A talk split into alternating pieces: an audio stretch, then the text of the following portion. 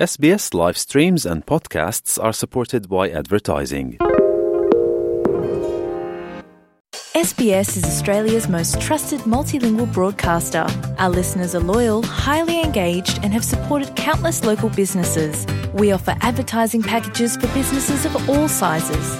Our experienced sales team will guide you through the process of owning a great campaign. Bring your own ad or have our production team make you something in one of our 68 languages. Start the conversation with your new audience today. Email sales at sbs.com.au. You're with SBS Radio.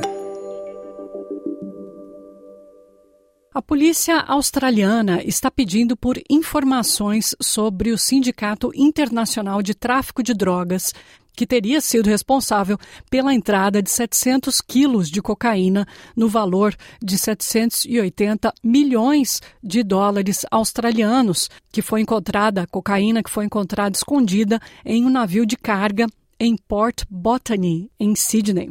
Oficiais da Força de Fronteira Australiana, Polícia Federal, descobriram a droga no último dia 22 de julho, durante uma inspeção de contêineres no navio Marsk Inverness, que havia atracado um dia antes. O carregamento foi encontrado embalado em sacos de brim dentro de um container descrito como trazendo produtos de madeira e carpintaria. Depois, a polícia apreendeu 28 sacos, cada um contendo cerca de 25 quilos de cocaína em pacotes embrulhados em forma de tijolo.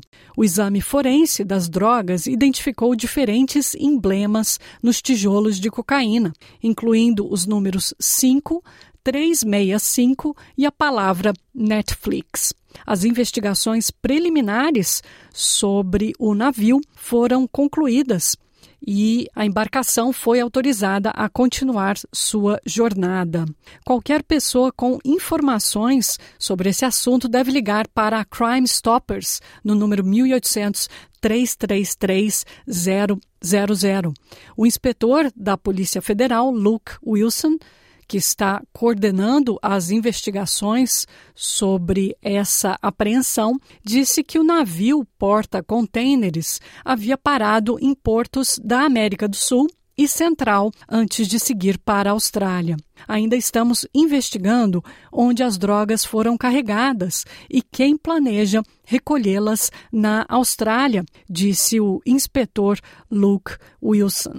A intercepção dessa quantidade de drogas seria um golpe significativo para um sindicato com recursos avançados e sofisticados e que impediria que milhões de dólares do lucro das drogas retornassem à organização criminosa para financiar seus estilos de vida luxuosos ou o próximo empreendimento criminoso, disse o chefe da investigação da Polícia Federal, Luke Wilson. Os compradores na costa leste da Austrália podem pagar até 400 mil dólares australianos por um quilo da cocaína, dependendo da disponibilidade e pureza do produto. Want to hear more stories like this? Listen on Apple Podcasts, Google Podcasts, Spotify, or wherever you get your podcasts from.